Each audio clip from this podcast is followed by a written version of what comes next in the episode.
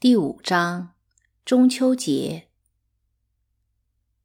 六妈过门以后，爸买了一处大宅子，院套院，屋连屋。前院有爸的客厅，不许孩子在那儿玩。爸除了会客，也不常在那里。三妈住在二院，我只跟妈去过一次，因为一见三妈，心里就发慌，我怕听到她的笑声。其实他不是笑别人，是在笑自己。他的使唤丫头桃花总是向孩子们扮鬼脸，好像很看不起我们。妈和五妈住三院，爸的书房、寝室在后院。六妈住东厢房，说是为照顾爸。我去过几次，都是爸要我们去的。爸从早忙到晚，会客、进宫、出席晚宴，对他来说，待在家里可不是件容易事。每当妈的佣人赖妈看见爸的秘书受爸之托来请我们时，总说：“父亲终究是父亲，只要有时间就会想到孩子们。”爸的脾气非常好，总是那么和善亲切。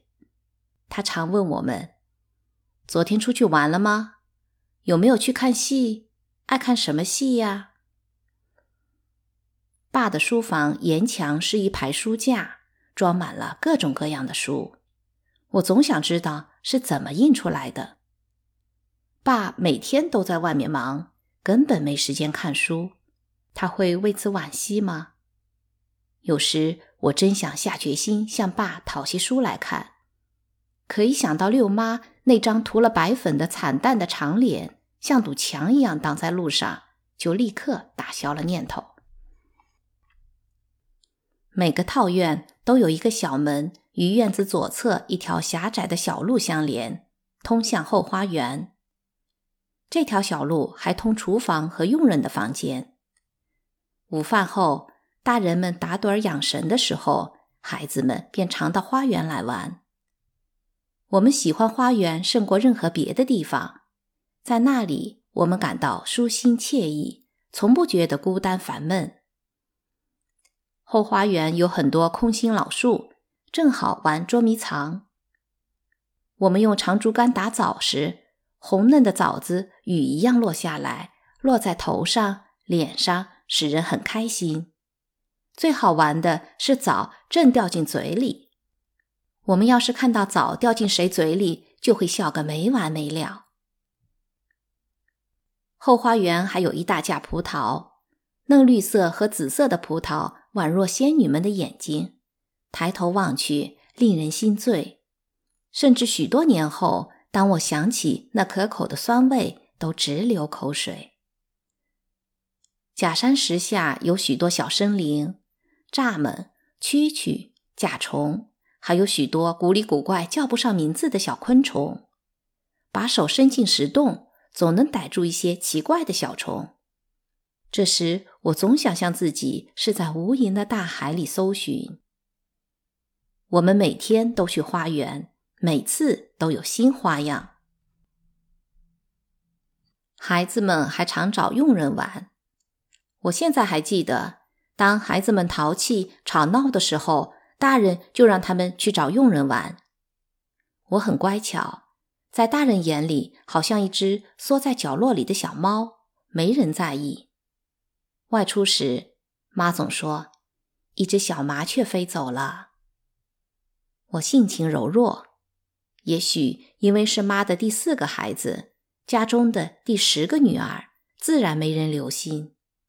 时间一久，我也习惯了。从佣人跟姐姐们的闲谈中得知，我降生的最不是时候。尽管这个家有四五十口人，但当时只有两人知道妈又生了个女儿，一个是张妈，一个是去请接生婆的老门房王森。孩子生后第三天，接生婆去请家里人来道喜，他们到这时才知道，接生婆当然是冲着钱去的。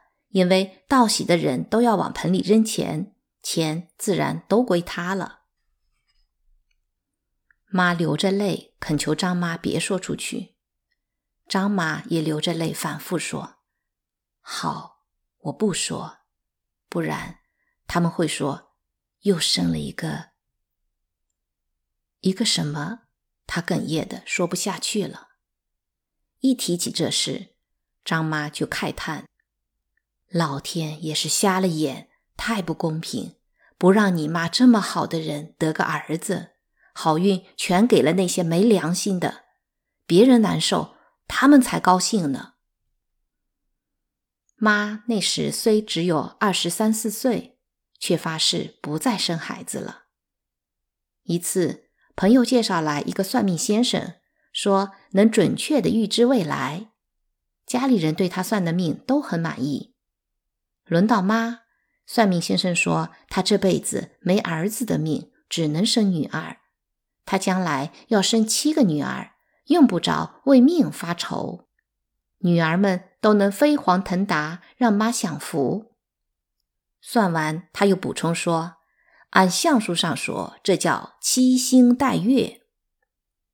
三妈着实乐坏了，因为算命先生说他会生两个儿子，将来做大官，真可谓吉星高照。看到妈痛苦的样子，他乐得更欢了，并讥讽说：“要是谁上辈子知道自己是月神，该多来劲！有什么失礼的地方，请原谅我们这些凡夫俗子。”说完，大笑。妈气得脸都红了，可她什么也没说，只有咽下泪水，露出一丝苦笑。妈笃信命运，还有一个原因：我一岁时，妈又意外有了五个月的身孕。由于悲伤劳累，妈在床上躺了近三个月。幸好五妈常来帮她照看孩子。爸和三妈却好像什么也没看见。妈认定这就是命，就是英雄好汉也拧不过命。妈向五妈诉苦的时候，常说这句话。五妈跟妈诉苦的时候，妈也是以此来安慰她。从他们的闲聊中，我开始懂得命运意味着什么。我现在还记得。有许多次，当我看见妈和五妈捂着脸伤心哭泣的时候，我的眼泪也禁不住流了下来。中秋节那天，哥哥姐姐都跟大人逛庙会或看戏去了，留下小的看家。我倒挺高兴，因我是个有用的人了。但他们走了，没人跟我玩，我一个人呆着，不由感到一种孤独。在我的记忆里，那是个寂寥的中秋，火辣辣的太阳暴晒着空寂的院落，门廊里新砌的柱子红得耀眼，晃得人眼睛发疼。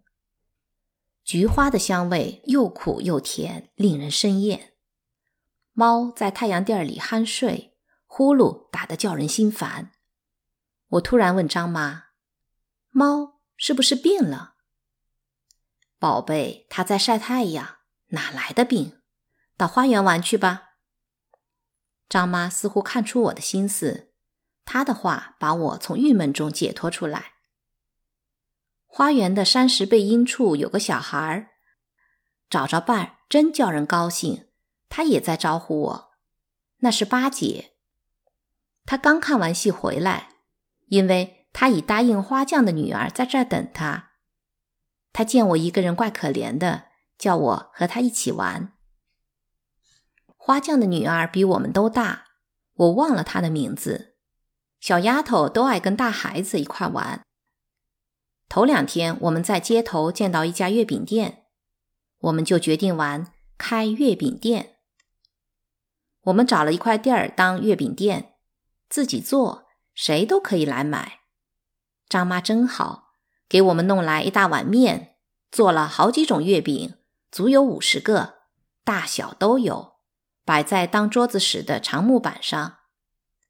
我和八姐到屋里找了些好看的纸，包起月饼，放在一个个干净的盒里。